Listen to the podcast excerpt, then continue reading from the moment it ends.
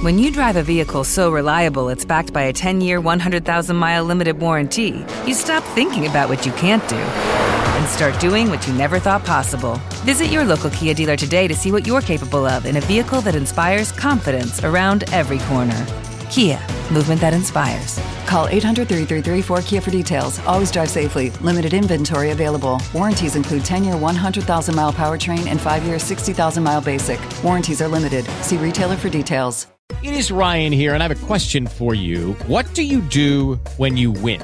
Like, are you a fist pumper? a woohooer, a hand clapper, a high fiver. I kind of like the high five, but if you want to hone in on those winning moves, check out Chumba Casino. At ChumbaCasino.com, choose from hundreds of social casino style games for your chance to redeem serious cash prizes. There are new game releases weekly, plus free daily bonuses. So don't wait. Start having the most fun ever at ChumbaCasino.com. No purchase necessary. BGW. Void were prohibited by law. See terms and conditions. 18 plus. Hace ya un año y un día que grabo con él. Hace ya apenas un día que no lo he vuelto a ver. Casi 300 programas y algún que otro jardín. Mucho café y madrugones y hemos llegado hasta aquí. ¿Quién es? Soy yo. ¿Que vienes a buscar? A ti. Pues dale. ¿Por qué? Espacio Madre Esfera está a punto de empezar. Por eso vente, saluda a la gente, Adriana, Rocío y nada de jardines. Sabes que eso no va a ser. Vente, que empieza ya el podcast, controla esa boca, que lo mismo no vuelves. No tengo mute, ya lo sé. Vente, que empieza ya el podcast, que ya nos esperan con los chis alineados. Ven, vamos para el podcast, que tú para eso tienes experiencia.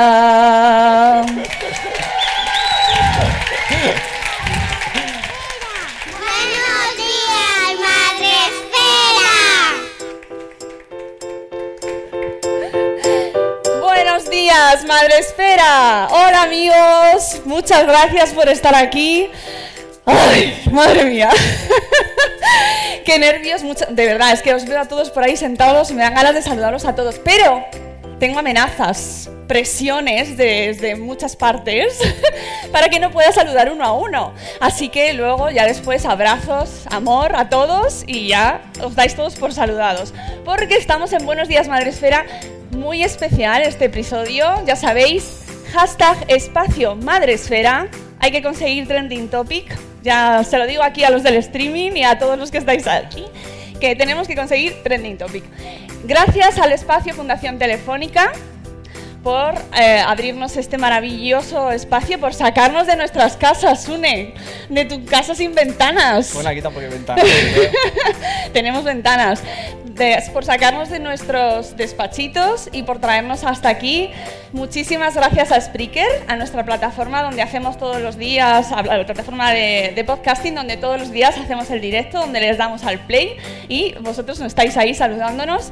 Muchas gracias a mi equipo, a mi equipo Madresfera, que están todos aquí, todos los que pueden estar, porque tengo también parte en Barcelona, y a los que mando un beso desde aquí. Muchas gracias equipo por hacer posible llegar hasta aquí, todo el trabajo, a Adrián por la documentación, que me ha ayudado un montón, en el equipo también, y a todos pues, por hacer posible que yo dedicase más tiempo a este programa y ayudarme con otras cosas.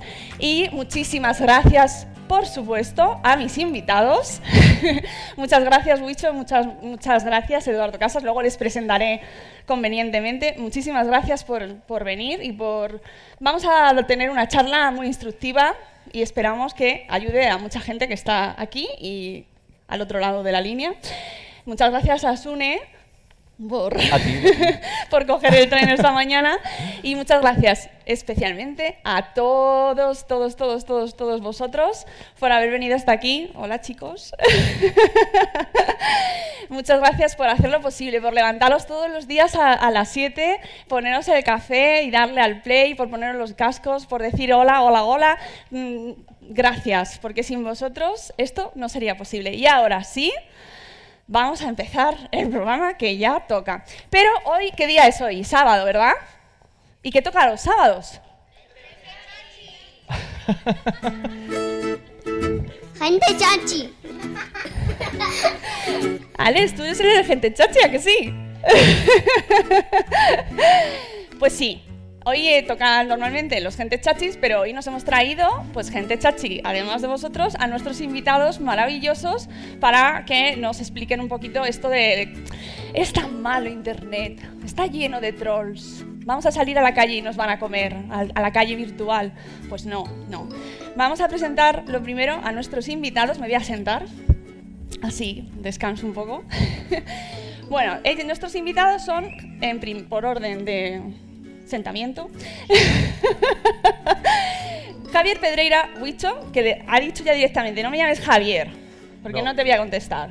Eh, solo me llama Javier mi madre. Bueno, bueno, Eh, pero yo tengo entonces permiso. Y si, y si ya dice Manuel Javier, me muero de miedo. Algo malo has hecho, ¿no? Efectivamente. Javier, ven aquí. Eh, Bueno, pues él es, Huicho es el responsable de, informático, de informática en los museos científicos coruñeses, sabe mucho de ordenadores y de Internet y en 2003 cofundó Microsiervos, que es una web de referencia de divulgación científica más leída en castellano. Además escribe sobre ciencia, tecnología y aviones, una de tus grandes pasiones. ¿no? un aerotrastornado, eso que tiene. en, en el país y colabora de forma habitual en medios como La Cadena Ser, Muy Interesante o Naucas. ¿Y por qué está aquí, además de saber mucho de Internet? Porque en este 2017 ha publicado, ha coordinado un libro junto a Susana Yuna que se llama Los nativos digitales no existen y por eso con- vamos a hablar con él para desterrar, vamos a ver si lo conseguimos hoy, En eso estamos. ahí, desterrar esa idea de que los niños vienen ya con el ordenador debajo del brazo y saben manejarlo, que no es así. Va ser- Spoiler, spoiler. ¿no? Spoiler. Ah, bueno. bueno, ya lo pones en el título, no vale. De- eh, además de Wicho tenemos a Eduardo Casas Herrer, que por cierto, los, eh, los, mm, los perfiles en Twitter, por si los queréis mencionar, pues el suyo es muy fácil, es Wicho, y el de Eduardo Casas es Águila Ken. Águila Ken. Sois muy jovencitos aquí. Es- allá a finales de los 70 había un programa, una serie de dibujos animados que se llamaba La Batalla de los Planetas, el Comando G. Ah. Y uno de los personajes en la versión japonesa se llamaba Ken y su eh, imagen era el águila, por eso Águila Ken. Ah, fíjate, pues mira, nada, ya hemos aprendido un dato más. Ya nos vamos. Gracias por haber venido. Bueno, pues él es policía vocacional, como él mismo se define. Desde 2004 es miembro del Cuerpo Nacional de Policía en la Unidad de Investigación Tecnológica, donde está especializado no en mirar los virus de los ordenadores, me temo, sino en la lucha contra la explotación sexual de menores, que cada vez puede que pase más. Yo creo que cada vez tenemos más información, porque el abuso sexual de menores es algo, lamentablemente, que ha estado a lo largo de la, de la historia de la, de la humanidad. Ahora Internet nos permite conocer que existe, cosa que antes quedaba más tapado. Bueno, pues luego ahondamos un poquito más con eso. Compagina su trabajo en sus tareas de, como profesor honorario en la Universidad Autónoma de Madrid y en la Universidad Complutense. Además, eh, tiene pasión por la escritura y es autor de dos novelas, Cristal Traslúcido y El juez de Sueca. Y en 2017 ha publicado La red oscura, que es como, mm, se lee así, La red oscura. Yo suelo leer La Red Oscura. Ah, él es como más positivo, yo voy ahí como más así como Susana Griso, la red oscura. Una inversión en los delitos que se cometen por los bajos fondos de Internet. O sea que también va con el tema del que vamos a hablar hoy. Pero antes de meternos en faena, eh, vamos a contar con la colaboración, que para eso le hemos traído, en realidad para eso le hemos pagado el tren a Sune, para que haga algo. Algo y va a hacer una pequeña sección ahora mismo. Venga, me pongo hasta de pie todo. Venga, se pone de pie, espera. La sección se llama ¿Cuánto sabes de? O, y esto quiero que lo haga este chico, eh, levan- más conocido como coloquialmente Es que ha Ah, sonado, ha sonado. ah, muy bien. A ver, ¿no lo podéis poner un poquito más alto? Que se oiga. Ya sonó. ¿Cuánto sabes de...? Vale, pero más Por favor. coloquialmente. Es que hago, y quiero ver es- cómo hago lo hace. trabajar a mis hijos para algo. Yo le llamo levantad vuestros suelos pélvicos. ya sé cómo se dice. Entonces, esto va a ser. Ahora se está acordando de ti, el Pues- amigo. Lo he pillado. Eh, son una serie de preguntas y el público os vais a tener que levantar suelo pélvico si pensáis que esto es verdad o es mentira. No, si es yo. mentira, no, se, se quedan Claro, si sentados. estáis sentados. Suelos pélvicos. Y si no, suelos pélvicos Los para arriba. Primera pregunta. ¿Twitter tiene sus orígenes en una plataforma de podcasting? Uh, parece que solo yo creo. Muy bien. Tenemos dos ¿Por qué listillos. podcast? Sí, mini punto para por qué podcast. Odeo, una empresa dedicada a los podcasts y donde Evan, Williams era inversionista, eh, anteriormente había vendido a Blogger y Google, pues eh, era el creador de Odeo. Y como en 2005 Apple anunció que se iba a meter en los podcasts, pues este chico pivota la empresa, que está muy de moda esto del emprendimiento de pivotar, y acaba haciendo una especie de mensajería que se llama Twitter, solo con, con consonantes, Twitter, que Twitter. luego cambió a Twitter y luego ya lo vendió, en plan, esto no llega a ningún lado. O sea, que viene, atención, hay que agradecer al mundo del podcasting y al mundo de Twitter. Ojo, o no, depende del día. A veces no lo cosas. agradeces, a veces sí, a veces no. Bueno, cómo te insulten. Siguiente, los usuarios de Tinder usan la aplicación para dormir gratis en vacaciones, ¿verdad o mentira? Tinder es una aplicación donde haces check o algo así y haces... Se liga, frunqui. básicamente, se liga. ¿Quién, quién piensa que sí? Madre que se mía. usa? Nadie. Que son los películas más relajados. Pero eso no es levantar, tú tienes el suelo pélvico en el plato. ¡Ah! es que yo sabéis que veo poco, ¿verdad? ¿No? Pues sí. Vale, pues sí, mini punto para Rocío para la chica del plato de los. Una investigación realizada en la Universidad de Aalborg revela que las motivaciones de los turistas que recurren al Tinder, que es una, aplicación de intercambio sexual, durante su estancia vacacional, resulta que un número significativo de ellos destacan la necesidad de acceder a una experiencia auténtica del lugar mediante un encuentro sexual con los lugareños. Y de paso duermen gratis, no nos engañemos. bueno, gratis o no. Siguiente. Snapchat censura fotografías y vídeos que tengan contenido sexual. ¿Verdadero o falso? Nadie No sé si no se levantan, porque Nadie no les da la gana, porque... Vale, punto para todos. Snapchat expone a los menores de edad a fotografías y vídeos con alto contenido sexual sin ningún tipo de censura. Rocío en el, Cano. En el Discover. Rocío Cano. Rocío Cano, Rocío Cano.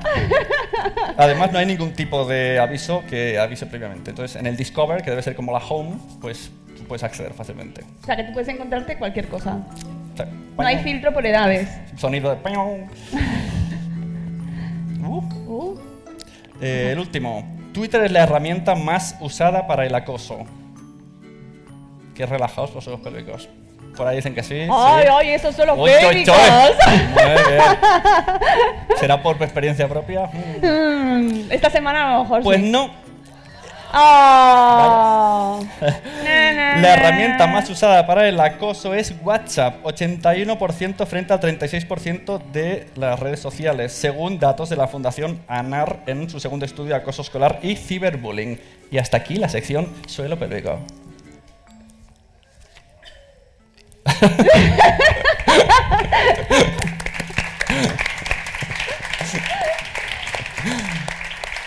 Bueno, lo de que WhatsApp es la herramienta usada- más usada para el acoso, los que tenemos grupos de padres nos sentimos muy ahí como, sí, sí, por favor, WhatsApp, hay que borrarlo de la, de la además, faz de la tierra. aquí lo que te asusta es que, ostras, le has dado el número y todo ya, o sea...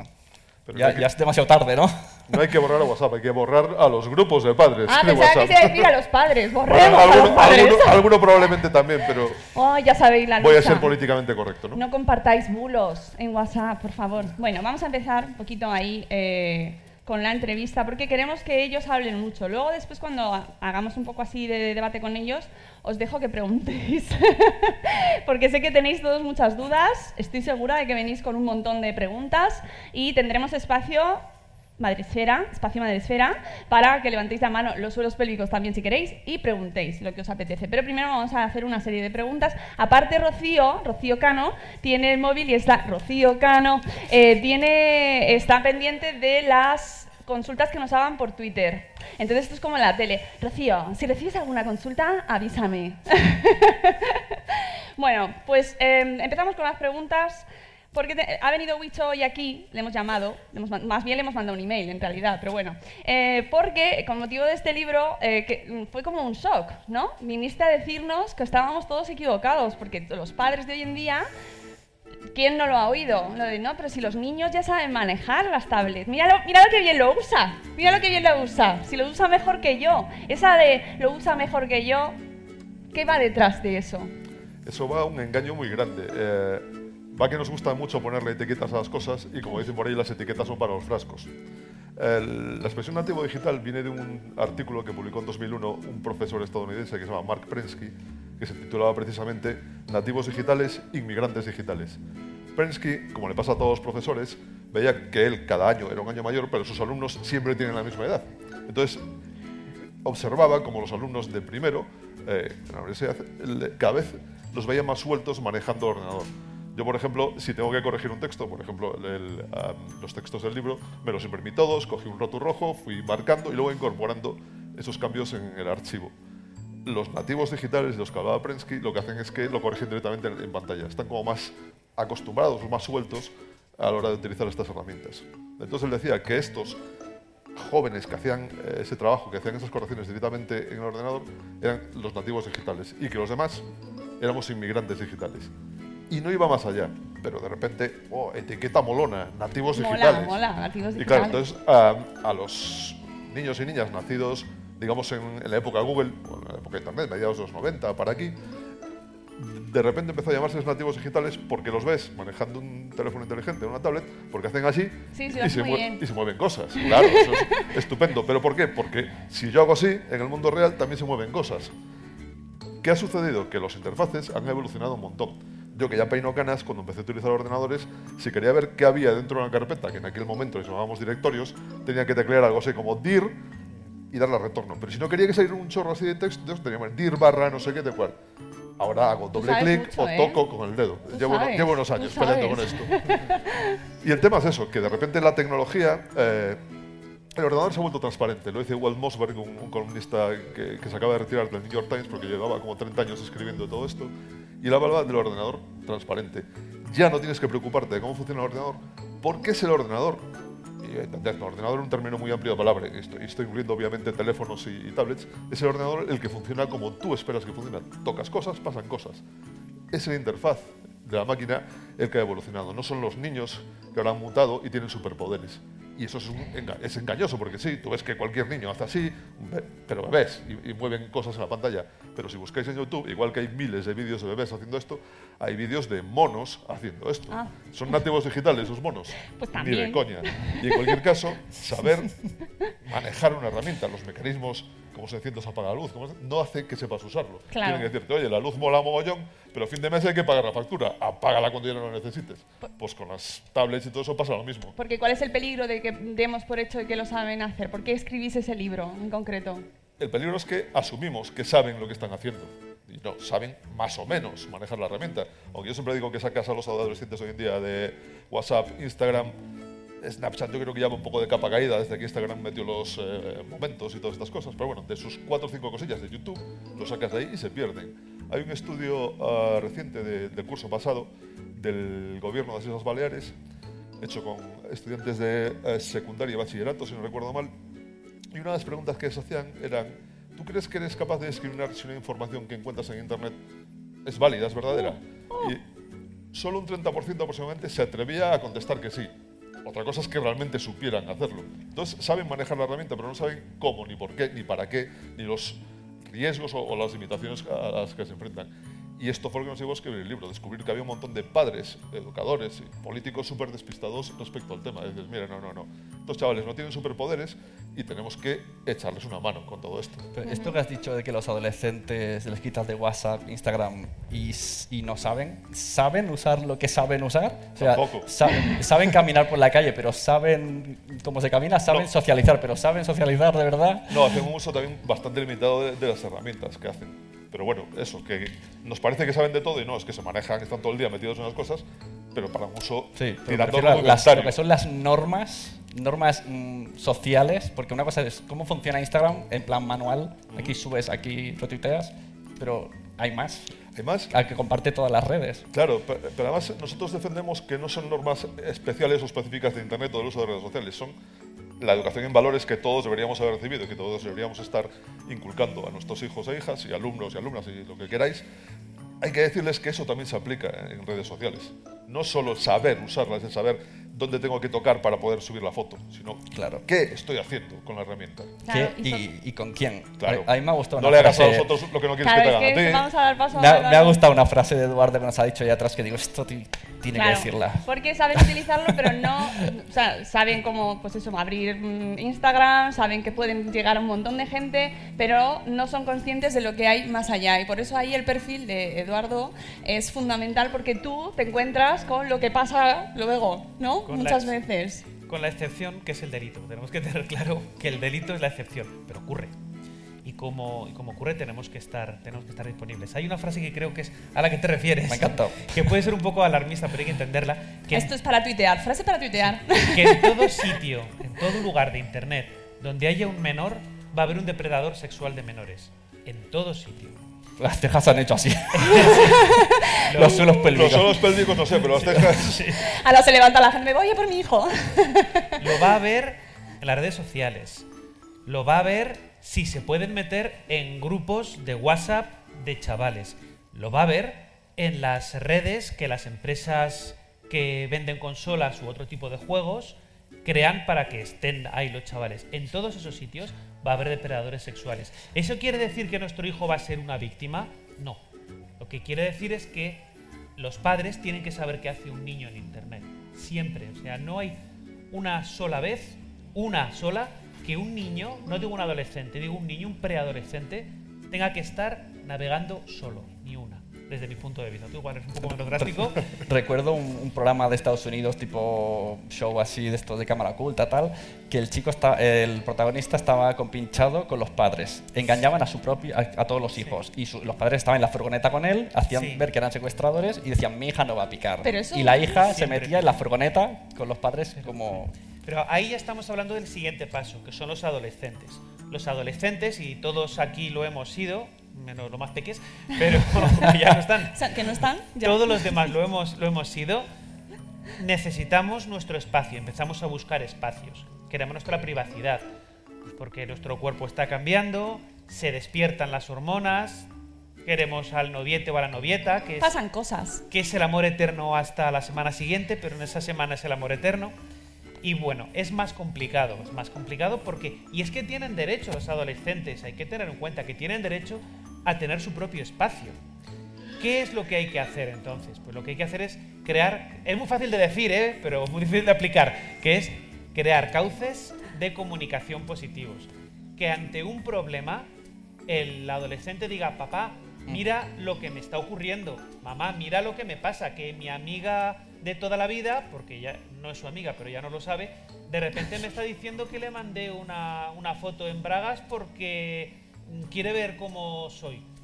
Obviamente hay algo raro está pasando.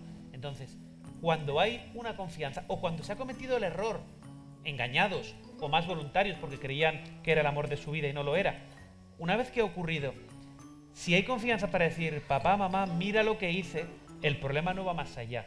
Los problemas que nos encontramos en la policía muchas veces es cuando el adolescente, algo muy típico de los adolescentes también, creen que pueden salir ellos mismos del problema. Y como le he mandado una foto para que me deje en paz, le voy a mandar otra. Pues no, porque ahora tiene el doble para chantajearte. Estamos hablando del, del chantaje sexual, que es lo- en lo que más trabajo yo. Los delitos más habituales son otros, son aquellos en los que el menor puede ser tanto víctima como delincuente, pero lo veremos un, un poquito, un poquito más adelante. Simplemente para acabar esta, esta perorata que, que os estoy soltando, que hay que estimular la confianza entre padres e hijos como la mejor solución por encima de aplicaciones que bloquean la navegación etcétera. Porque un caso que tuve yo hace ya un par de años o tres, los padres estaban comprometidísimos con el chaval. Eh, tenían unos, unos sistemas que solo le daban conexión a internet en las horas en las que ellos estaban en casa, porque claro, entendían que el chaval tiene que eh, hacer los trabajos del colegio y relacionarse con sus amigos. Pues el chaval se las apañaba para burlar todas, pero todas las medidas de seguridad, y eran medidas de seguridad que yo no conocía, y muy sofisticadas. Las burlaba todas sin problema para estar haciendo cosas muy ilegales a espaldas de, de sus padres. Y no era que no estuviesen pendientes de él, sino que. eh, ah, no había quizá eh, eh, son unos padres entregadísimos y es que eh, fue uno a veces este trabajo pues eh, duele. Y era uno de los días en los que acabamos tocados emocionalmente aquel aquel día. Porque los padres estaban comprometidísimos y muy eh, amaban a su hijo como es lo normal pero lo veías lo veías de una forma que otras veces claro teniendo en cuenta que nosotros vemos las miserias de la sociedad quizás los que no aman a sus hijos pero no era el caso en este caso había un compromiso muy grande pero el chaval era difícil, era difícil y no estaban llegando. ¿Y qué dices? Pues te quedas, que vuelves a casa pues un poco tocado, pues porque dices que va a ser de este, de este chico y que va a ser de esta familia a pesar de los esfuerzos. Sí, es que estos sistemas de controles parentales, filtros, de lo que queráis, dan una falsa sensación de seguridad. Estos padres estaban convencidos de que lo estaban haciendo muy bien, pero el tema está en que tienes que conseguir que tus hijos hablen contigo. Ah, nosotros siempre recomendamos, cuando hablamos de, estas cosas, es eh, al principio estar con ellos, lo cual no quiere decir estar mirando por encima de su hombro, pero cuando estén usando un ordenador, una tablet, lo hagan en un espacio común de la casa, para que vayan encontrándose cosas, te vayan preguntando, o tú estás con ellos cuando tengas un rato, les explicas que se van a encontrar contenidos inadecuados, inapropiados, porque por muchos filtros que pongas, siempre, siempre, siempre van a acabar encontrándolo, aunque no lo busquen, ¿eh? ojo. Y el tema es construir una confianza. Eh, Juan García, Blogov, uno de los autores de- del libro, cuenta muchas veces el caso de... Él eh, vive en Asturias y da montones de charlas en, institutos, y cuenta el caso de un chaval, de un adolescente, que después de dar una charla en un instituto se le acercó a hablar con él para pedirle ayuda. ¿Qué había pasado? Que este chaval se quería descargar un parche o algo de, un juego, de una web de estas de descargas ilegales, y esas webs, aunque sepas cómo usarlas, son como un campo minado. Porque aun haciendo clic en el sitio exacto donde tienes que teclear para buscar, para, se te abren 7.000 millones de ventanas. Bueno, si tienes un bloqueador menos, pero bueno, al final siempre se acaba abriendo alguna cosa. Y si no eres muy ducho en eso, Sí, No- se, no se te tienes ponen monitor. las barras arriba. no tienes monitor suficiente para todas las ventanas que se abren. Pues ¿qué pasa? Que este chaval se quería descargar el juego o lo que fuera y entraron sus padres y encontraron la- el monitor lleno de fotos de todo tipo. ¡Ya! ¡Sorpresa! ¿Y qué hicieron? Le montaron el pollo del siglo y lo castigaron a todo. De por vida. Y le, entonces este chaval iba, iba a hablar con Juan a ver si Juan podía hablar con sus padres. Y yo digo, a ver, si tú cuando te encuentras con tu hijo con, eso, con 3.000 ventanas en el monitor con señoras desnudas o gente teniendo sexo, que vale, quizás no es un contenido adecuado, ni es el contenido que querríamos que estuviera viendo, pero dentro de lo que cabe no pasa nada si se lo explicas. Y dices, mira, esto no es adecuado, no sé qué. Pero si le montas un pollo con una cosa relativamente inocua, cuando tenga un problema de verdad, no va a acudir a ti. Y eso es un Claro. problema muy, muy serio. Claro, lo que pasa es que como padres es verdad que en ese momento Que sí, haces que- como, que- Dios mío, padre mía mi vida. Pero hay que hacer, hay que hacer un ejercicio de, de calma, de pausa, decir, a ver, hay 7.000 señoras desnudas en este monitor. Eso es tan grave. Te las grabas, las guardas, ¿no? Eso es tan grave, tan grave, tan grave. Vamos a explicarle que, bueno, ¿por Bueno. qué está esto aquí? ¿Qué pasó? Vale. pues ¿De bueno, dónde vinieron? ¿Por qué aparecieron ahí? Entonces, que te lo cuente y ya está. Puedes decir, es Windows 10, que es muy malo. Por ejemplo, que está lleno de agujeros bueno, de seguridad. Vale. Que por cierto es muy malo, lo siento, Windows 10. Pero por favor, vuelve a como estabas antes. Pero el, el miedo digital es muy mal consejero. Los chavales a menudo, cuando ya han crecido un poquito, saben más que los padres de cómo funcionan estos dispositivos. Pero ¿por qué saben más que los padres? Porque lo usan más. Porque Pero nosotros, por ejemplo, aquí estamos en, en un ámbito muy digital, estamos muy metidos en las redes. Deberíamos estar muy al día, ¿no? De, de ese tema. Pero son diferentes usos.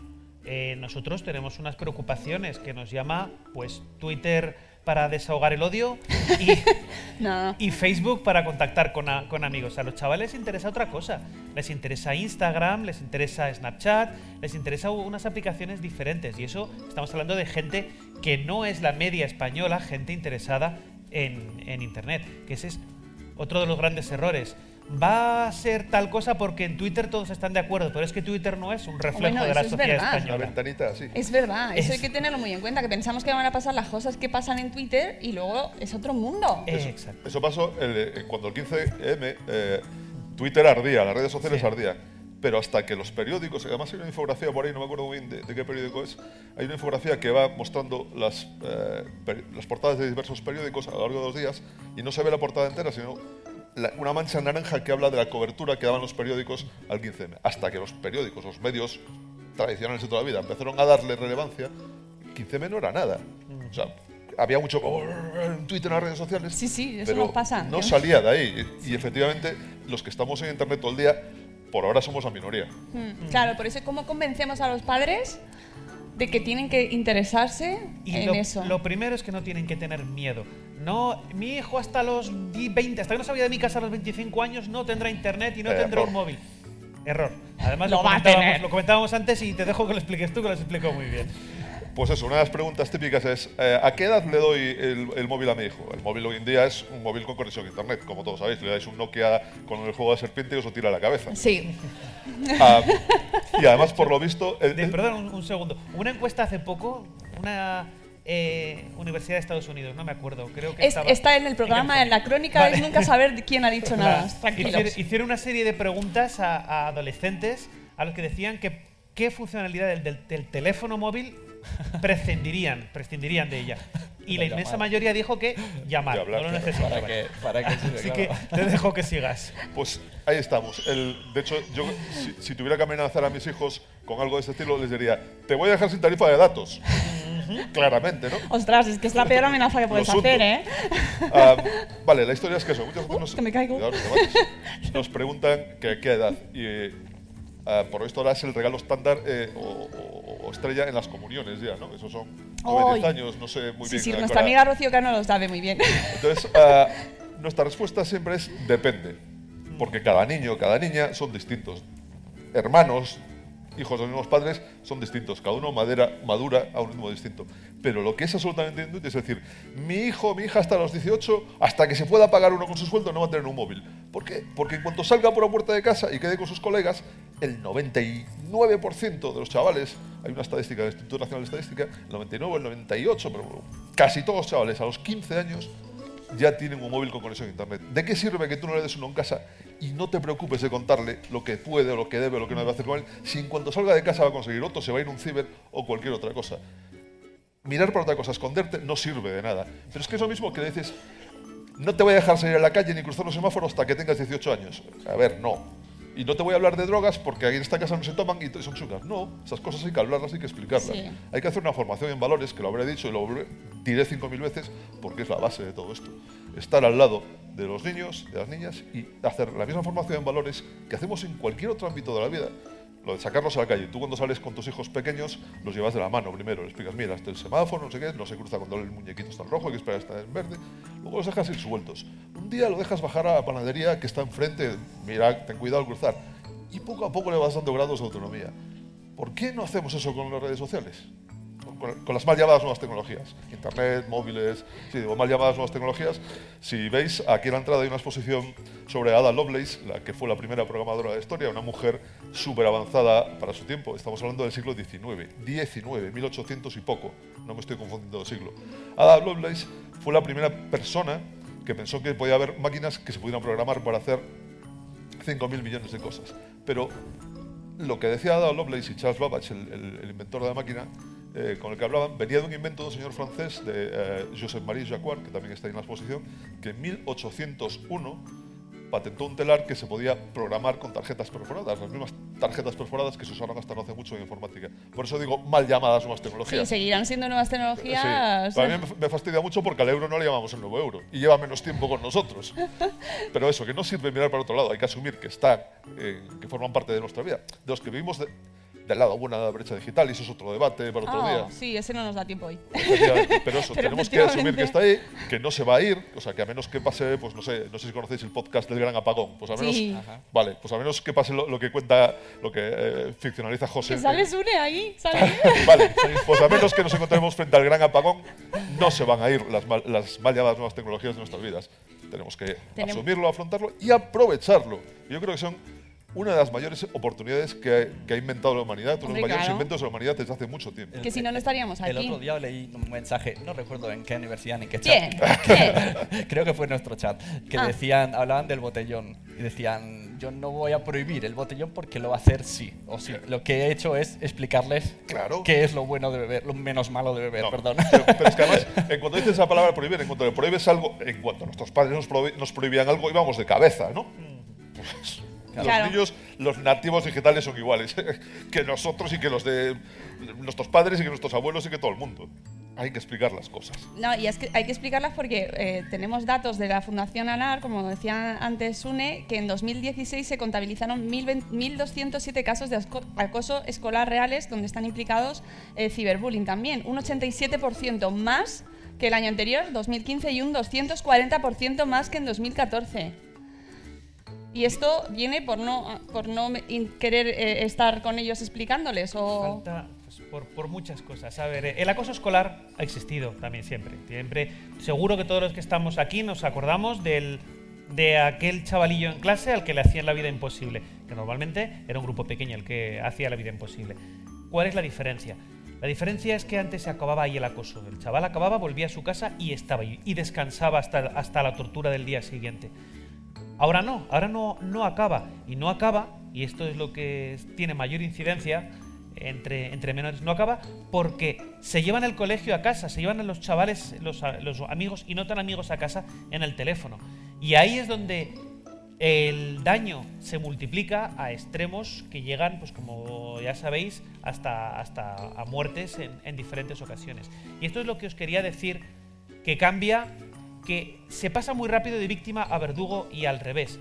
Y además hay muchos autores, porque el grupo, eh, sobre todo en estas edades, se crece contra el débil. Y el acoso que inician dos o tres acaban haciéndolo los 18, 19 restantes de la, de la clase. Y lo que están cometiendo es un delito. Y porque están alterando la vida de una persona tan vulnerable como ellos. Y es un delito y además hay muy mala, eh, muy mala formación en España también eh, legal. Porque dice, no, si es menor no pasa nada. Ojo, que sí que pasa. Que a partir de los 14 años tienes una responsabilidad penal. Una responsabilidad que te va a llevar a un centro de menores, a estar recluido o a una serie, si el juez de menores es bueno, a una serie de terapias de, formación que quizá ayuden, quizá no. Es cierto que con la ley del menor, permitidme este inciso, eh, la reincidencia de los menores es bajísima. Hay menos de un 15% de menores que reinciden en el, delito y suelen ser aquellos que viven en un ambiente social cerrado que propicia el delito. La mayoría de delincuentes menores que han pasado por un juzgado no reinciden y eso es un dato importante. Dicho esto, decía, no solo un chaval de 14 o más años, porque el bullying suele ocurrir en eh, más juventud, no solo tienen responsabilidades penales, es que los padres, como tutores legales, van a tener responsabilidades civiles. Y si han causado un daño que un juez estima, un perjuicio psicológico de 120.000 euros, los padres van a tener que pagar 120.000 euros. Igual tienen que vender la casa, irse a vivir de alquiler para pagar el comportamiento Pero del niño. eso está pasando. Pasa, sí que ocurre, sí, sí. Porque parece como, sí, sí, van a ser responsables, pero no, mm, no que- se ven casos, ¿no? O sea, que hablamos sí. de bullying, No. ciberbullying, pensamos en pobrecita víctima, pobrecito mi hijo, ¿qué le pasa? Pero claro, es- y si es nuestro hijo, también ¿no? me gusta el enfoque. hay más autores que víctimas, como es lógico, porque por cada autor hay 15, 16, 20, o sea, por cada víctima hay 15, 16, 20, 20 autores. Y se paga, hombre, he puesto un extremo de 120.000 euros, lo más normal pues son 3.000, 4.000. que claro, que tienes- los padres no lo van diciendo, ¡ay, que viene, paga la multa de mi hijo! Nadie lo va a contar, pero Pero Los- es verdad que, que queda como que eso queda ahí, no se sabe hasta Sí, dónde llega que- la responsabilidad, ¿no? Los delitos de- en los que participan menores y por su por la propia protección del menor, tanto del autor como de la víctima, se les suele dar muy poca publicidad. Salvo extremos, ya cuando un- han matado a un menor ha matado a otro menor o a un mayor que ya se le da más publicidad. La inmensa mayoría, bueno, pero como delitos en general, no está todo el día saliendo, se ha condenado a un carterista, se ha condenado a un carterista y se les condena a los carteristas. Pero sería bueno que se hablase más de ello. que se sepa que ocurre, es decir, que eres re- eh, civilmente responsable de lo que haga tu hijo, sí que se debe saber. Casos, yo pienso que el menor tiene derecho No, a, la- a la- su protección. Eso sí, pero por ejemplo, eh, siempre me acuerdo del caso de la madre de un grupo de WhatsApp que insultó a una profesora dentro de ese grupo y la condenaron. Eso siempre se me queda en la cabeza porque es como, ojo, cuidado con lo que decís en los grupos de WhatsApp, por favor, que tiene consecuencias. Es decir, el hecho de que se conozcan a veces esas condenas No lo sé. Yo es que digo que soy partidario en cuanto hay menores de, de la máxima. Bueno, en este caso no era una menor, que era una Ya, señora ya eso, hecha y derecha, una señora. Por eso quizás se, se haya sabido, porque casos de estos hay muchos todos los años. Pero fíjate que estamos hablando de que los niños no saben manejar, pero los adultos tampoco. Claro, Sí. claro, ¿cómo La gran damos ejemplo veces. a hay, nuestros hijos? hay mucha inconsciencia y especialmente en las redes sociales. También los mayores en el uso que hacen de su odio. Eh, cuando tú quedas con alguien a la cara y dices es que eres tonto, es que eres tonto, quizás si no lo conoce muy bien no se lo digas de salida, ¿vale? Porque igual el otro te pega un guarrazo, que es que esas cosas pasan. Pero en internet no pasa nada, dices, pues este es tonto. Y Claro. como no tienes eh, la- eh, no tienes al otro delante, no tienes una respuesta empática, pues te crece. No solo es tonto, es que es que habría que matarlo, es que es que y no solo te has crecido diciendo una serie de barbaridades, sino que además quedan ahí. No es como cuando se lo dices cara a cara que te partiría la cara. O las palabras se las lleva el viento. Eso queda ahí.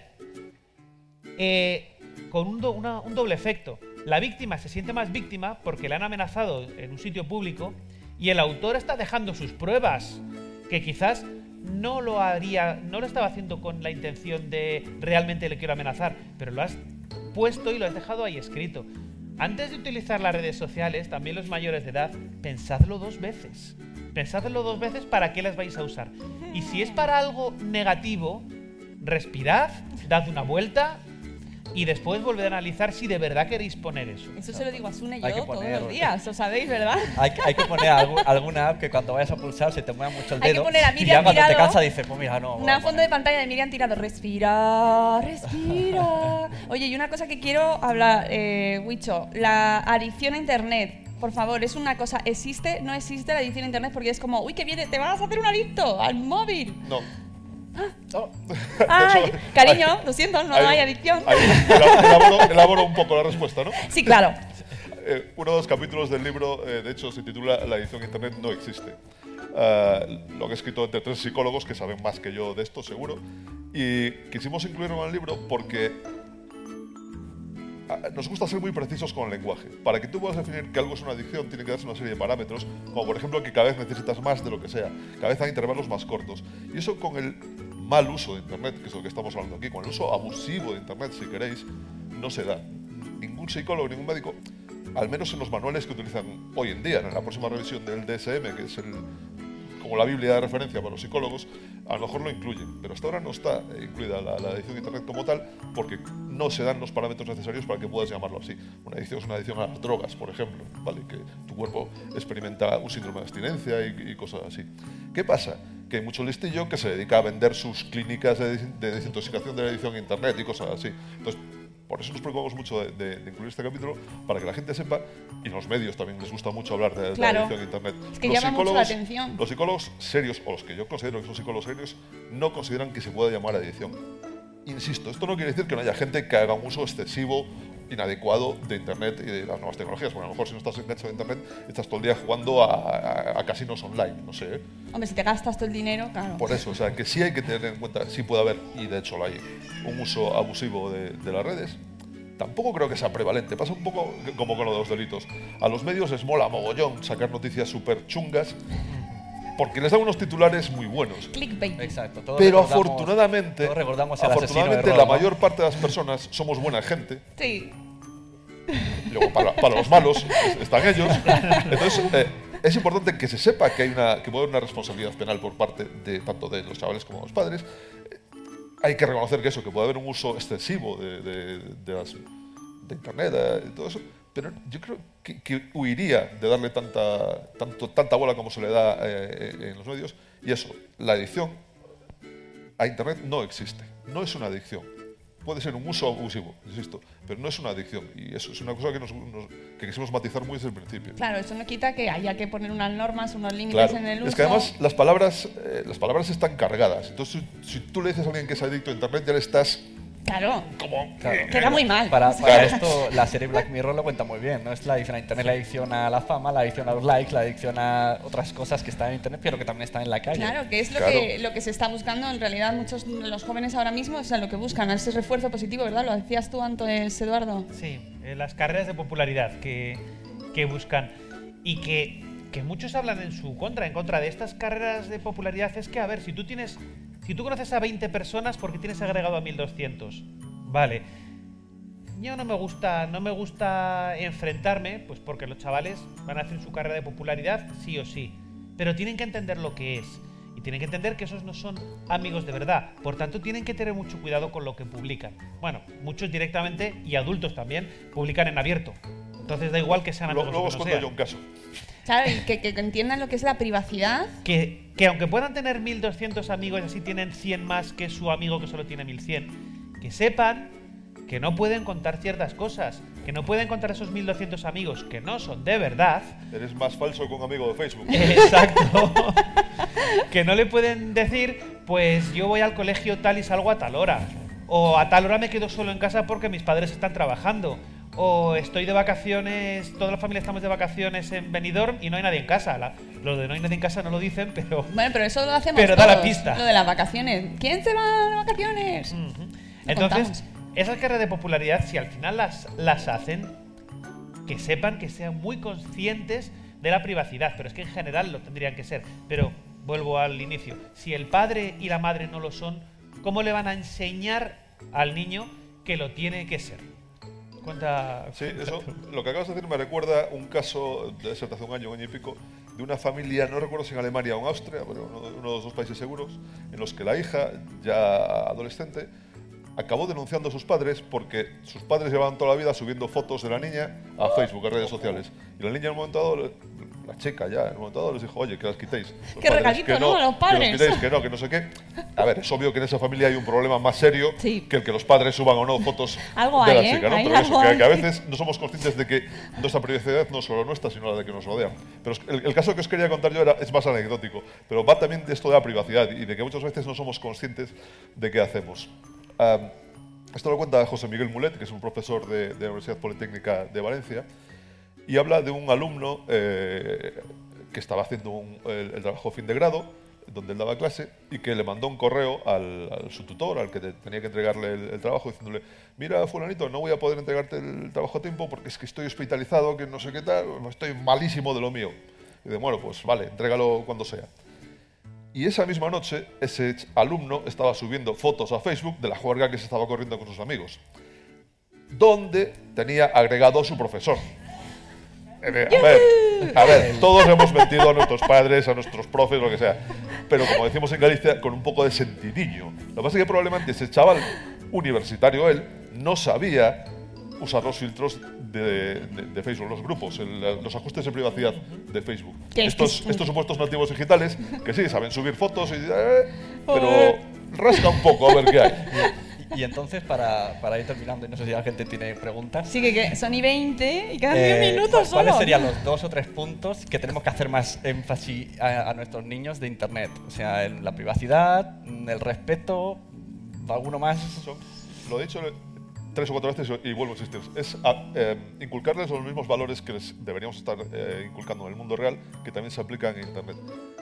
Acompañarlos y que sepan que ante cualquier problema nosotros estamos ahí. Yo diría prácticamente lo mismo. Primero, Internet es genial y no tenemos que verlo de otra manera. Es positivo y tenemos que seguir usándolo y enseñando a usarlo. Punto segundo, supervisar las navegaciones, las actividades en Internet de los niños. Eso es las cookies. Eso, y aceptar los términos y condiciones. Bueno, leer, las- lo, leer Sí, lo que lo de- aceptamos, ¿no? Leer, sí, leer las, las 36 páginas de lenguaje jurídico que no ninguno leemos. Bueno, nadie, la- nadie. la- nadie. La Ya segunda. sé, voy a crear un podcast de leer, que solo lea las Pero normas con, de todo. le Y puede hacer todo. Chivimundo, le puede hacer Chivimundo que lea las condiciones. Estas son las condiciones, Ozana, las dos, mezclando las voces. Estas son vuestras condiciones de Twitter. Y bueno, y la, y la tercera es crear un clima, lo que has dicho tú, un clima de confianza entre padres e hijos. Son las tres, los las tres puntos fundamentales que me parece a mí. Que Pero estar al día también de lo que va de lo que va saliendo, ¿no? Por ejemplo, si sale qué es Musical List y estar un poco no, como padres nosotros como Es reto. que tenemos que Sí. ser inmigrantes digitales permanentes. Estos inmigrantes digitales de los que hablaba Prensky, eh, tenemos que ser, lo somos todos y lo van a ser nuestros nativos digitales que no existen y nosotros, porque hoy está súper al día y controlas mogollón de Snapchat, no sé qué, y la semana que viene sale una nueva red social o una nueva aplicación de subir fotos con un filtro que mola mogollón y todo el mundo se pasa para ahí, y si tú no te vas, te has quedado fuera. Claro, Pero es un entiendo- esfuerzo. Hay que estar reciclándose la- siempre. Entiendo que la confianza pues también es para decirle, a ver, ¿qué estás haciendo ahora? ¿Qué ha salido nuevo? Y el niño se emociona, te lo explica Sí, pero- y te Eso enteras. es, una, eso es una estrategia muy buena. el, el- el ser humilde, decirle, mira, a mí esto igual me supera un poco, pero cuéntame qué estás haciendo, cuéntame qué te mola. Mostrar interés. Igual que si a tu hija le gusta el manga, o Claro. ¿qué, qué- qué es eso? Pues no, a ver, ¿esto qué es? ¿De qué va? ¿Qué- ¿Quién es este Sí, dibujante? porque, ¿Qué- eh, claro. Solo está leyendo cómics japoneses. Pues bueno, no. eh, los mangas. No, y Son cómics japoneses, papá. hay, que, hay que interesarse siempre por lo que le interesa a nuestros hijos. Porque si no, tenemos un problema de comunicación con ellos serio. Te vienen diciendo, Claro. "Buah, es que hay un Biner que no sé qué. Y dices, ¿qué? ¿Qué? tenemos un problema ahí. Oye, y escuchar los podcasts que escuchan, escuchan tus hijos, por ejemplo, ¿no? Y hoy, por ejemplo, tenemos madres aquí que han venido, tenemos abuelos, que también los abuelos son los grandes olvidados de la tecnología. Ojo, que cuando se quedan los niños con los abuelos por las Claro. tardes después del cole, Pero muchas veces los abuelos son tan nativos digitales como sus nietos o más, porque no es una cuestión de edad, sino de actitud, de querer aprender. Y ciertamente para los abuelos las mal llamadas nuevas tecnologías, que a veces con esta vida moderna no nos vemos mucho en persona, les, les sirve mogollón para estar en contacto con sus nietos y esas cosas. Y en cualquier caso, eso es un tema de actitud, no de edad, de querer aprender. Y esto debería aplicarse a, a todos los aspectos de la vida. ¿Tú estudias tu carrera el día que terminas, plantas los libros y nunca más? No, no. Oye, y una cosa, antes de que vayamos con las preguntas, Eduardo, mm, ¿hay alguna aplicación, alguna página, algún sitio legal que deberíamos dejar para muy adelante, para nuestros hijos? Lo, lo que más terror te da, que siempre te vienen por ahí todos los problemas. Contenidos nocivos. Sobre todo páginas de contenidos nocivos no son positivas para, no son creativas para los niños. ¿Cómo, cómo- ¿A qué te contenidos nocivos, que son cosas legales, pero mm, para una audiencia. ¿Hombres, mujeres y mayor. viceversa? Me refiero, por ejemplo, páginas sobre anorexia y bulimia, en primer Oh. lugar. Eh, no son ilegales, pero son muy perjudiciales. Cosa que no entenderé nunca. Yo no hago las leyes, me limito a aplicarlas. Llamamiento. Eh, páginas sobre eh, violencia extrema. Hay muchas páginas, que no voy a dar nombres, en las que se están poniendo asesinatos, muertes eh, de, de cualquier lugar del mundo, bien de yihadistas, bien de narcos. Los menores, bueno, las personas en general, se acostumbran y pierde el impacto. Ves cómo están desmembrando a una persona en vivo y la primera choca, pero la segunda menos, y la tercera menos, y la cuarta te da igual. Y pierdes la capacidad empática de sufrir eh, cuando, otra persona, cuando otra persona sufre. Y eso es muy, muy dañino para, para el futuro de esos, de esos niños. Y son las dos cosas fundamentales que a mí me parece que habría que evitar. Hay que quitar la tele, los periódicos, No, cerrar no, el Twitter, no, No, salir. no- no es lo mismo, no, es lo no, mismo. porque lo van a mirar por otro lado. que te dé que te dé un contexto, que te digan, han decapitado a un señor que estaba y te digan y, sal- y salga su familia sufriendo y lo que se ha hecho, a una página en la que con música muy atronadora están cortando una cabeza y luego otra y luego otra y no hay más contexto, no hay nada, hay solo sufrimiento continuo. Eso no es, no es positivo, desde luego, Ya, y es, no y es pinta, muy ¿no? dañino, es incluso más dañino que la anorexia y bulimia. Es muy dañino porque la anorexia y bulimia daña, a esa, daña a la persona, pero eso hace que esa persona pueda dañar a más. Claro, nos acostumbramos a la violencia también, Pero ¿no? que también habrán grupos de Facebook. mm, En Bueno, en plan, te Facebook vamos se a ayudar, comparten cosas pero de al estas. final es un poco. mm, Que un grupo de Facebook depende de quién lo abra. Por eso y digo depende que de quién haya depende detrás. todo. Es como lo de los bulos y el famoso bulo de la ballena azul, que jamás ha existido, por ejemplo. ¿No? La ballena A azul sus pieses. no Por fin. existe. ¿Cómo? Pe- Perdona. Vale. ¡Para la máquina! Esto, esto sí que es de Hashtag. tuitear. ¿Pero cómo que no? Existe. No. ha habido muertes y... eh, A ver, eh, no ha No. habido en ningún sitio. Pero aparte, vamos Mi suelo pélvico se ha caído ahora mismo. Va al hecho muy, muy rápido, porque esto tiene que ser muy, Muy rápido, que, rápido, nos, sí, sí. que nos quedamos sin tiempo. La ballena azul, ¿qué ocurre? Hay una revista que se llama La Novaya Gazeta de Siberia que atribuye todas las muertes de menores en un año determinado a unos grupos, en principio dice a unos grupos de la red VK dedicados al suicidio. De esos grupos, después otros autores con poca información, porque a, a los creadores, a los dos eh, periodistas que hicieron ese artículo de la Novaya Gazeta, los sancionaron por, porque no habían hecho su trabajo. Por inventarse. Por inventárselo, básicamente, sí. Eh, otros autores empezaron a concretar en uno de esos grupos que se llamaba La Ballena Azul y que ponía 50 pruebas, 50 pruebas que acaban en el suicidio. Que Esas pruebas alguien las tradujo a varios idiomas y al final han acabado traducidas al español. Luego sí que hay un listado de 50 pruebas. Y sí que hay niños que por su cuenta han empezado a seguir las primeras, las primeras eh, pruebas. Pero ocurre dos cosas. Según las estadísticas de suicidios, en ninguno de los países donde la ballena azul se ha popularizado, en ninguno ha aumentado ni un 1% la cantidad de suicidios. Luego nadie se ha suicidado, se suicidado más. Y porque está el otro hecho. No puedes obligar a suicidarse a nadie que no se quiera suicidar. Entonces, dicho esto, queda una última parte. Sí que se ha detenido un individuo en Rusia por favorecer esos grupos, por crear esos grupos y popularizarlos, pero en ningún caso hay una red organizada mundial secreta que esté buscando que los niños se suiciden. Es que el propio concepto es absurdo. Eh, creo que en Pues eso nos lo estarás, estarás tú, de acuerdo. Pero, claro, salen todos los medios de comunicación. Ah, Porque no ah, hacen ah, su ah, trabajo. pero, Llámame a ver, ingenua. claro, ya- ya no, no, no, es el. Lo vi en la tele, lo escuché en la radio o lo leí en el periódico. Sí. Bueno, y, Hay- y- hay un tema y que me, es- y me perdón. encanta el lobby en Facebook. Ya, bueno, sí. Pero a- si- seguirnos a, a las nuevas tecnologías. Hay un asunto que es el pensamiento crítico, que se debería enseñar en el sistema educativo y lamentablemente está muy ausente, que nos debería hacer pensar en esas cosas. Yo en cuanto vi la noticia esta de, de Ballena Azul dije, "Pf, esto tiene un tufo de bulo como de aquí a Sebastopol. Y rascas un poco y ves que todos, uno dijo, ¿no? pero vas tirando los hilos al final na- no ves una sola prueba, no ves un solo dato que puedas decir esto es verdad. ¿Qué pasa? Que gracias a Internet estos bulos se distribuyen mucho más, pero en los medios de toda la vida pasa igual o más. ¿eh? Cuarto milenio, sin ir más lejos. Un saludito a mi amigo Iker Jiménez. De hecho, la, la culpa parcial de la ballena azul en España la tiene Cuarto Milenio. Con amor, ¿eh?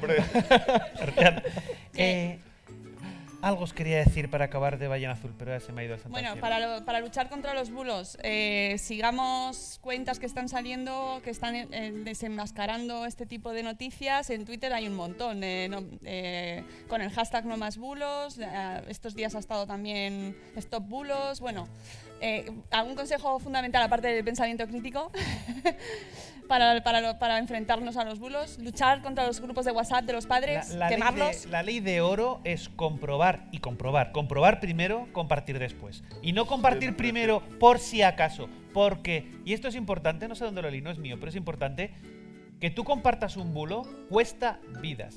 Tú compartes un bulo y alguien confía en ti. Y es un bulo como uno que sale hace poco que en caso de accidente cerebrovascular, que te pinches un dedo y esperes. Eso eh, lo comparte y alguien confía en ti. Y alguien lo sufre y cuesta vidas. Que tú compartas una mentira cuesta vidas. Por tanto, comprobar siempre, hasta lo más obvio que os parezca, comprobarlo, comprobadlo primero y cuando estéis seguros que es verdad, compartirlo. Nada de hacerlo a la inversa. Porque Eso. estáis causando un problema muy serio a alguien. Bueno, pues yo creo que con eso, ¿alguna pregunta así para...? ¿No? ¿No tenéis Hemos- preguntas? ¿En serio? dejado- bueno, se va a animar una. Yo es que iba a hacer un, un- un pequeño Paco Umbral. Hazlo, hazlo, que si no lo Eh, os- sí, he venido a hablar de mi libro. no, he venido porque parece, es un tema que me preocupa mucho como padre, como persona involucrada en, en Internet y estas cosas. Pero el libro, Los nativos digitales no existen, de- del que os he hablado varias veces hoy, es un libro coral. Somos 16 autores que tratamos un montón de temas sobre todo esto. Y tiene una particularidad, que es que tiene licencia Creative Commons. Esto quiere decir que lo podéis compartir por ahí todo lo que os dé la gana. eh, Quien se lo quiera llevar puesto en un pincho se lo puedo dar ahora mismo. Pero cuando pensamos en que existía la necesidad de contarle esto a padres, madres, profesores, eh, políticos, educadores, que no estaban muy enterados, dijimos, hacer un libro en digital es trivial hoy en día. Te vas, lo, lo escribes, lo publicas en Amazon y ya está. Pero buscamos una editorial que comprara la idea de sacarlo en papel, porque para muchos de sus destinatarios creíamos que era fundamental que, estuviera en papel. Entonces Deusto compró el proyecto eh, y apostó por él desde el principio. Entonces el libro está en papel, en cualquier librería, está en todas las plataformas eh, al uso de estas cosas. Y tiene un problema la ley en este país, que es que los autores, por ley, no podemos renunciar a los derechos de autor de todos los ejemplares que se vendan. Habría sido fácil, insisto, distribuirlo en, electrónico y ya está, pero como buscamos más distribución, quisimos que estuvieran canales comerciales. Entonces, ¿qué pasa? Los autores decidimos que todos los beneficios por la venta, lo que saca la editorial, lo que sacan los libreros, es de ellos, no lo podemos tocar. Bastante favor nos hacen por, por distribuir el libro, pero todos los beneficios de autor de- que se saquen de la venta de ese libro van destinados a un proyecto que se llama Makers, de ayuda en acción, que tiene como objetivo precisamente eh, para chicos y chicas que están en familias en riesgo de exclusión social, de las que él hablaba antes, trabajar con ellos y con ellas para que adquieran estas habilidades, estas competencias digitales de las que estamos hablando. Que el que no sepan usar WhatsApp bien puede ser una tontería, pero de cara al futuro, de cara a que nuestros hijos y nuestras hijas consigan buenos puestos de trabajo, les van a pedir cada vez más cosas que no se saben hacer. Y to- tonterías como, como a lo mejor enviar un, correo, un archivo por correo electrónico. Y muchas veces los universitarios no saben hacer esto, aunque os pueda sorprender. Entonces, trabajando con eso, eh, gente, con, niños y niñas en- en familias en riesgo de exclusión social y con especial énfasis en las chicas, que son las primeras que se caen por la borda cuando hablamos de carreras de ciencia, tecnología, ingeniería y matemáticas, en las mejores familias, ya nos cuento en este tipo de familias eh, en riesgo de exclusión social. Entonces, eso, todo el dinero de todos los beneficios de, derechos de autor que saquemos del libro van destinados a este proyecto. Entonces, por favor, copiad el libro, distribuidlo. dis- Nuestro mensaje es ese, es hacerlo llegar a todo el mundo, pero si podéis comprarlo, estáis contribuyendo a una buena causa, además. Ya está, ya he hecho mi Paco Umbral. Gracias. ¿Dónde está el micro? Ay. Hola Marisa. Hola, sabes que siempre soy la primera. Sí, venga, dale. Primero, cuando se comparten los bulos, a mí hay una cosa que me parece que compartimos todos y lo odio, lo odio, y es compartir desapariciones y más de menores. Vale, ha desaparecido fulanito y me lo ha dicho mi vecina. Uy, vale, verdad. asegúrate de que tu vecina lo ha consultado con la policía, con no sé qué, porque todos compartimos esas cosas. Y yo me niego. Claro, y eh. segundo, Huicho, ¿me caso contigo ya o me espero un rato? Creo que ya está, Vamos a ya. hablar con mi mujer, pero... Bueno, y su marido, no sé, Club- tendréis que hablar algo, ¿no? de- Porque es que Gracias. eh, tu mensaje es para mí el mejor. No prohíbas nada, explica, explica, machaca y sigue explicando. Yo he aprendido con mis hijos, el mayor tiene 21 años. Pablo, ¿qué es Twitter? Y fue el que me explicó y el que y la primera que caí en una tontería fui yo. Se ha muerto Fidel Castro. Mamá, ¿Cuántas ¿dónde lo lo pone? mataron? En Twitter, pero en la prensa no. Entonces yo he aprendido y sigo aprendiendo mucho de ellos. Esa es la idea. Y es Muchas el gracias. mensaje. Muchas gracias. ¿Tenéis más preguntas? Sí, por allí. Ahí detrás. tío. Nuria, hola Lo Nuria, hola Lo, Nuria. lo del tema de desapariciones sí que es verdad que a veces te quedas como lo hago, no a lo hago, me provoca me ayudando, provoca no serias estaré Claro. dudas. Sí, porque parece que estás nunca lo- ayudando. nunca lo hago porque no sabes Claro. realmente si Si ayudas no o sale en un medio oficial que hay eh, varias cuentas oficiales de la policía y la Guardia Civil sobre desaparecidos, no lo compartas.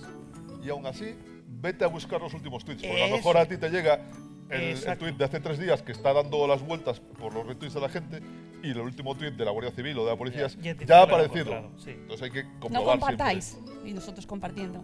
Dale, nueve meses y un día después. O una semana, no sé. Ya. Yo tampoco. ¿Ves? Sueño. Eh, yo quería preguntarle a Eduardo sobre todo, yo soy orientadora en un cole. Y con- perdón, ¿eh? Aquí damos el pecho y ahí preguntamos a la vez. Y con el tema de lo del acoso escolar, claro, a nosotros se nos pueden escapar muchas cosas, lo que comentábamos del ciberbullying. Sí. Un cole, en realidad, legalmente, ¿qué hacemos? Porque eso es dentro del cole, fuera La, del la cole. pregunta del millón. Pues yo entiendo, y es mi opinión personal, que el colegio, si lo detecta, tiene que tomar medidas. Las primeras medidas es informar a los padres de las partes implicadas. Y a partir de ahí ya se decidirá. Pero lo primero que la, primera responsabilidad que tiene el colegio es informar a los padres. Porque lo más normal es que el padre de la víctima te lo agradezca y el padre del autor lo más normal es que ponga, ponga coto. Luego vamos a tener las excepciones de siempre. Mi hijo no hace eso y te voy a partir la cara a ti por decirlo. Pero bueno, son excepciones y tenemos y los colegios tienen formas legales de, de combatir si ocurre si ocurre que un adulto vaya vaya a eso. Me parece muy importante lo que acabas de decir, porque eh, hablamos siempre de, de- de los que sufren el, el acoso, pero muchas veces los padres de los que acosan no son conscientes de lo que están pasando y en el- la mayor parte de los casos son buenas personas que, por lo que sea, su hijo o su hija tiene una temporada complicada o lo que sea. Y cuando les cuentas esto, normalmente no hace falta ir más lejos, no hace falta ir a la policía, no hace falta ir a los jueces. Los propios padres son los que toman cartas en el asunto. Y yo si mi hijo o mi hija estuvieran haciendo eh, acoso, me preocuparía muy mucho, porque eso es un fracaso gordo. O que no lo esté viendo yo, que entiendo que es difícil de detectar. Pero los padres yo creo que tienen que ser siempre el primer punto que tienes que tocar. Los padres del que acosa, porque los padres del acosado seguro que van a pedir ayuda antes. Sí, además el otro día tuvimos una charla también con Save the Children sobre este tema y se recalcaba la importancia de tratar al, al acosador Claro, también. no- no somos ¿De malas dónde personas. viene Pues, eso? Claro, Claro. normalmente los niños, los adultos, la gente en general no es mala. Si está haciendo eso, igual hay un problema de fondo, hay algo que, que alguien no ha detectado. Hay que ver el porqué antes de. Sí, que además a, y a todos nos pasa que en Twitter a veces pones una mala frase, un, calentón, hay que eh, no está trabajado el autocontrol, no lo tenemos, el autocontrol se nos va a veces y eso en chicos que todavía no tienen nuestra supuesta madurez, pues Esto podría haber aquí un llamamiento a quien, a quien haga estas cosas. Que den clases en las escuelas, en las empresas, ¿no? Tanto adultos, a niños, todo el mundo, un poco de asignatura de navegación digital. hay- Porque Voy, voy- voy a barrer para casa otra vez. Venga. leer el libro, ¿no? En este caso no voy a hacer un Paco Umbral, no voy a hablar de mi libro, pero en Galicia, igual por mi acento os habéis dado cuenta, y además os dijo que trabajo en los museos científicos coruñeses, en Galicia este curso se ha implantado una asignatura optativa para alumnos en primero y segundo de la ESO, que es o séptimo y octavo de GB, si no me equivoco. Yo es que fui a GB, como podéis Yo imaginar. también.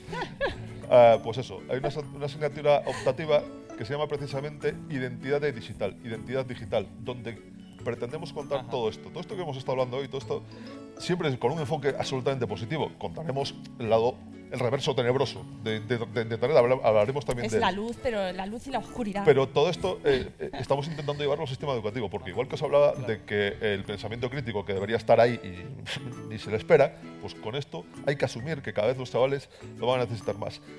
Y mi, mi gran ilusión, mi gran esperanza es que deje de ser una asignatura, eh, es optativa por ahora, no sé si lo he dicho, que, deje de ser una asignatura y que se convierta en algo transversal que se da en, todas la, en la formación de los chavales. Igual que odio que haya clase de informática, yo soy informático, pero entiendo que los chavales hay que explicarles cómo se enciende, cómo se apaga el tablet o ordenador, cómo se instala una aplicación lo que tú quieras, darnos unos conocimientos básicos, igual que nos enseñaron de peques a utilizar el, el lápiz, el boli con los cuadernillos rubio. Pero de repente dejaste de tener clase de boli. El boli se convirtió en una herramienta más. Pues con internet, las mal llamadas nuevas tecnologías, habría que hacer lo mismo. Y con esta educación en identidad digital, espero que también acabe Bueno. entrando como, como un contenido transversal. No, ya, ya no, ha entrado una pregunta por Twitter, pero lo, lo sentimos, amigo Twitter, pero no, no nos da tiempo. Bego, un beso para Bego. Que nos tenemos que ir porque ya nos están diciendo que amablemente levantemos los suelos pélvicos. Así que eh, simplemente antes de despedirnos, sí que quiero adelantar el podcast que tenemos el día 11 a las 11 con Salud Esfera, que esperamos que estéis en nuestro estreno y va por ahí el tráiler. En octubre llega el podcast de Salud Esfera, la comunidad de blogs en castellano para una vida mejor. Soy Margot Martín y os voy a acompañar junto al equipo de Salud Esfera y a un montón de amigos y colaboradores en un paseo ameno pero muy instructivo donde vamos a hablar de salud, de deporte, de nutrición y de todo lo que nos ayude a conseguir una vida mejor. Sobre todo lo vamos a hacer con humor, con mucho humor. Os esperamos el 11 de octubre a las 11 de la mañana en directo desde Spreaker. ¿Nos acompañáis? nacionpodcast.com. que además es que tenemos aquí a Margot Martín. Y, y bueno, está Olga en representación de, de Antoine, que, me imagino que no ha podido venir, pero bueno, Antoine también tiene un pequeño, hay una pequeña parte que ya podréis escuchar, muy importante. Muchas gracias por venir, muchas gracias por venir a todos. Y con esto ya damos por finalizado nuestro programa. Qué pena, qué corto se me ha hecho, quiero más. Nos, nos ponemos en huelga y hacemos otro. ¿Nos echaréis? Bueno, amigos, muchísimas gracias por, por haber estado aquí. Muchísimas gracias, Wicho. Muchísimas gracias, Eduardo. Hemos aprendido un montón. Espero que el mensaje llegue a donde tiene que llegar, a los padres que nos están escuchando, a los educadores, a los coles, que se, que se hable de este tema. Compraos el libro de los nativos digitales no existen, que es muy interesante, de verdad, y, y tiene además son diferentes capítulos que puedes ir leyendo. Mm, Que no te pierdes la trama, vamos. Son lo separados. colocamos en el orden que más o menos nos pareció adecuado, Sí. pero efectivamente Se puede te- leer te así. puedes saltar al te puede como te interrumpir el niño Sí, y no claro, pasa claro, nada. no pasa nada. Eduardo también tiene libros que antes me ha dicho que le da vergüenza venderlos. La y zona oscura, se lo si digo. lo ha dicho, la libros. zona oscura. La red oscura. Ay, perdón, la red La red oscura. yo, quiero, yo quiero también vender mi libro, no vender, pero decir que gracias a esto es gracias a los podcasts y que todo el mundo escuche podcast, comparta podcast, cree podcast. Si no, si los podcasts no estaríamos aquí. Y que estaremos aquí, si nos, nos dan paso de nuevo, el 18 de noviembre. de nuevo. Así que os esperamos aquí el mes que viene. Muchas gracias a todos por haber venido. Gracias, gracias, gracias. Luego os doy saludo a todos, a todos, a todos. y muchísimas gracias. Espero que os haya sido útil y, y que el mes que viene, y que, bueno, el lunes a las 7 y cuarto. Cuidado, ¿eh? Estamos ahí. Amigos, hasta luego, Mariano. ¡Hasta mañana! ¡Hasta mañana!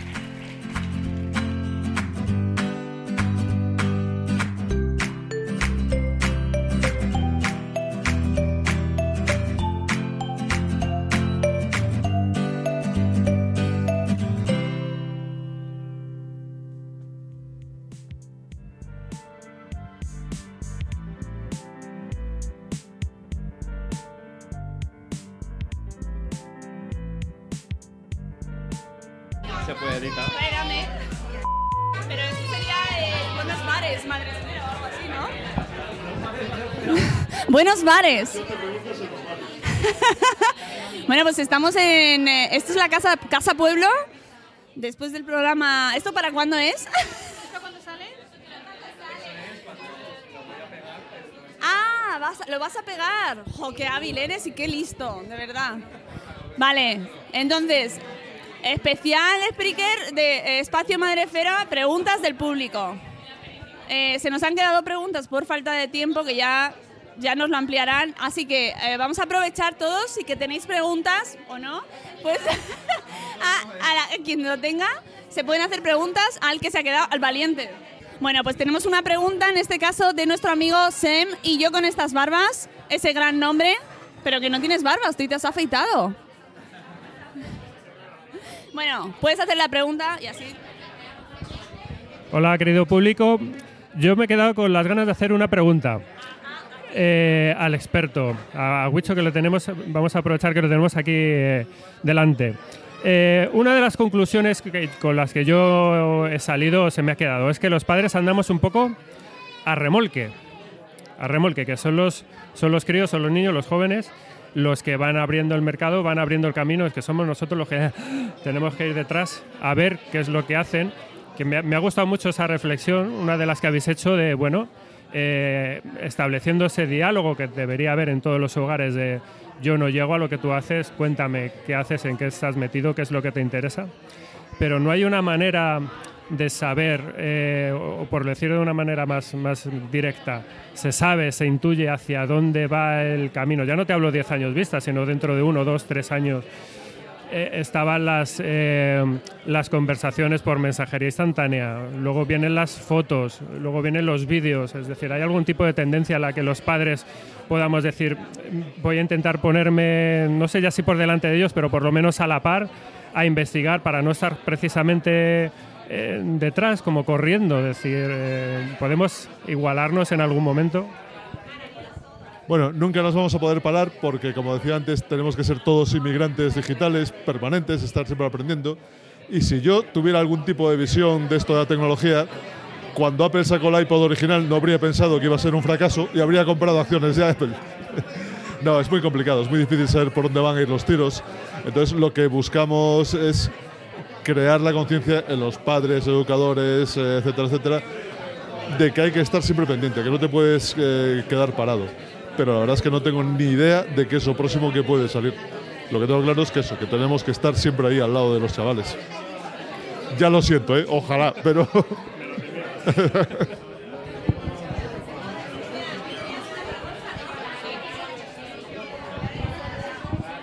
¿Ya? Ah, Ah, claro. Adiós. Que se van. Eh, bueno, soy Itzel. Mi blog es eh, Mamá, déjame experimentar, Baby Led Winning. Me quedé con la duda cuando estaban hablando de que sí que hay responsabilidades penales o multas económicas, etcétera, eh, y que no se les da mucho eco porque hay que proteger, obviamente, a los menores. Pero, por ejemplo, sí que hay casos eh, que hay padres que, así como hablabas de que le sabe mal saber que su hijo es el que abusa, pero también se topa uno con otros padres que mm, no lo llevan muy claro. Entonces, igual no el decir el caso específico, pero a lo mejor sí como comentar sobre la población en medios de que sí existen este, este tipo de, consecuencias, porque a lo mejor de alguna manera parece justamente esa clase de padres que tiene ese comportamiento se pueda pues llamar la atención de alguna forma y entonces se lo tomen más en serio, que no es como lo dicen, solo cosas de chiquillos, de niños y vean que sí hay unas consecuencias. Sí, el problema de eso es que no vende, no da un titular que puedas vender. Oh, cuidado padres que tenéis responsabilidad penal por lo que hagan vuestros hijos, o civil, depende de la edad. Es mucho más espectacular decir, detenidos 42 pederastas porque no sé qué, eh, intervienen en no sé qué colegio porque hay acoso a través de WhatsApp y ese tipo de cosas. Lo que tenemos que procurar es concienciar a los padres. a mí no me gusta decir, ya lo dije antes, creo que hay un problema, sino que hay una situación, que hay ah, el entorno al que están nuestros hijos, nuestros alumnos hoy en día, ha cambiado mucho desde que nosotros éramos más jóvenes. Entonces hay que eliminar el mito de que son nativos digitales y que no hay que enseñarles. Tenemos que, a su lado, aprender estas cosas e intentar comunicárselo. Y eh, parte importante de la solución o de intentar mejorar esto es que los padres tomemos conciencia de lo que tú acabas de decir, de que no todo es eh, un juego de niños, que a veces las cosas se pueden complicar. Es complicado mm, eso, que los medios hagan eco de este tipo de cosas porque no dan titulares eh, fáciles eh, que atraigan el clic y ese tipo de cosas. Pero bueno, ahí estamos, intentando contarle nuestra película a todo el mundo. Ronda de preguntas cerrada.